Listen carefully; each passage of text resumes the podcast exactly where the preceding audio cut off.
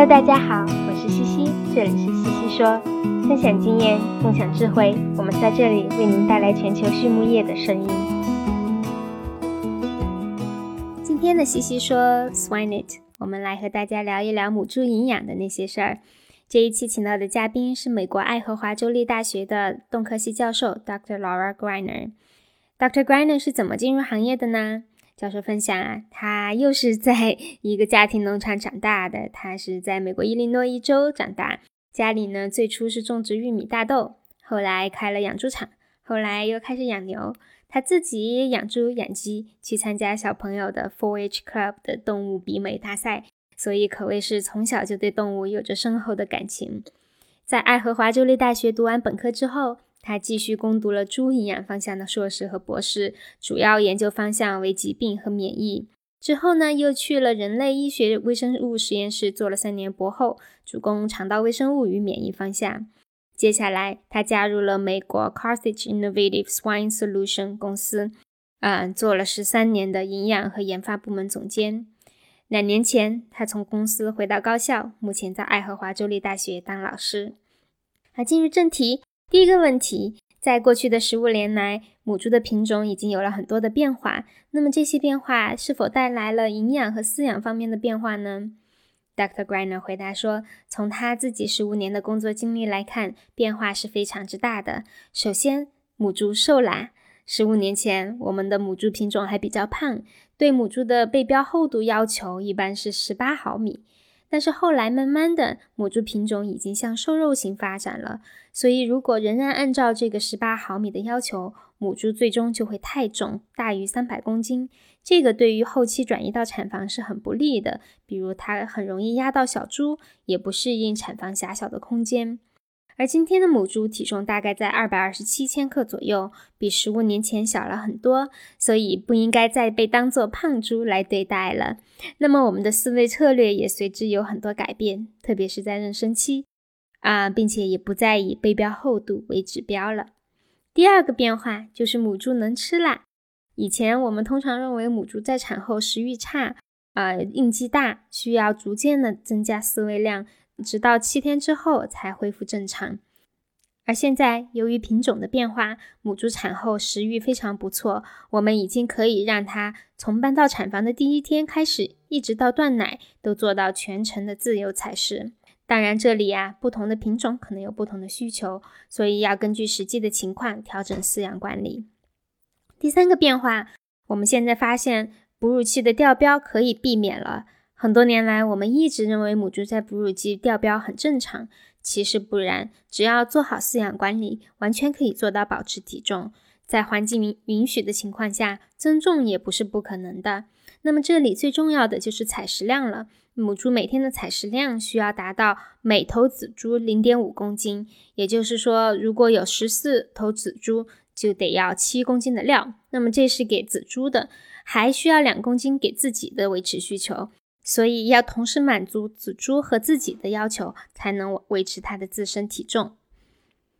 下一个问题，对于后备母猪、初产母猪的营养，您有什么看法呢？Dr. Griner 回答说，后备母猪长得很快，很多时候会带来一些健康的问题，比如说瘸腿。那么长远来看，这个对母猪的寿命和性能都有所影响。那么我们首先要注意的是，后备母猪的营养和饲养管理不能等同于商品猪。因为他们所要经历的应激比商品猪多多了，比如更多的疫苗、呃新成熟阶段、配种、适应妊娠难等等，所以不能与商品猪一概而论。而对于初产母猪而言，我们知道需要饲喂高营养浓度的饲料，以满足它自己和它的呃仔猪们的需求。因为初产母猪它自己还在长身体呢，但到底具体该怎么喂呢？其实我们还不够清楚，还需要更多的研究。所以，Dr. Griner 实验室目前的研究重点之一就是后备母猪、初产母猪的营养。下一个问题，现在母猪营养的研究要点有哪些？Dr. 认为主要有两个方面。第一是全程营养，因为最近几年啊出现了很多新的挑战，比如说母猪脱垂。产奶量低等等这些问题的出现，他认为是说明了前期的营养和饲养管理还不够理想。所以，我们需要回到开始，重视后备母猪营养，从而更好的做到全程的营养管理。第二是品种的差异。举个例子啊，目前我们对母猪的氨基酸需要量的了解已经进步很多了，但不同的品种的母猪，其实它的需要量可能是不一样的，可能是一样的，我们还不太清楚。所以这里还不能一概而论。Dr. Griner 的原话是：“We can't put all the cells in the same bucket。”还需要更精准的营养。下一个问题，您做了这么多年母猪方向的研究，有什么经验教训呢？那么这里 Dr. Griner 分享了三点：第一，母猪实验需要大量的重复。如果我们要去看它的生产指标，比如说产子数，那么每个处理至少要有两百到五百头母猪。有时候，为了达到这个要求，我们只能做 side by side 实验，也就是说，用两个比较类似的猪舍，一个猪舍做一个处理。但是呢，即便注射的情况都尽可能的相近了，不管是品种、管理、配方啊等等。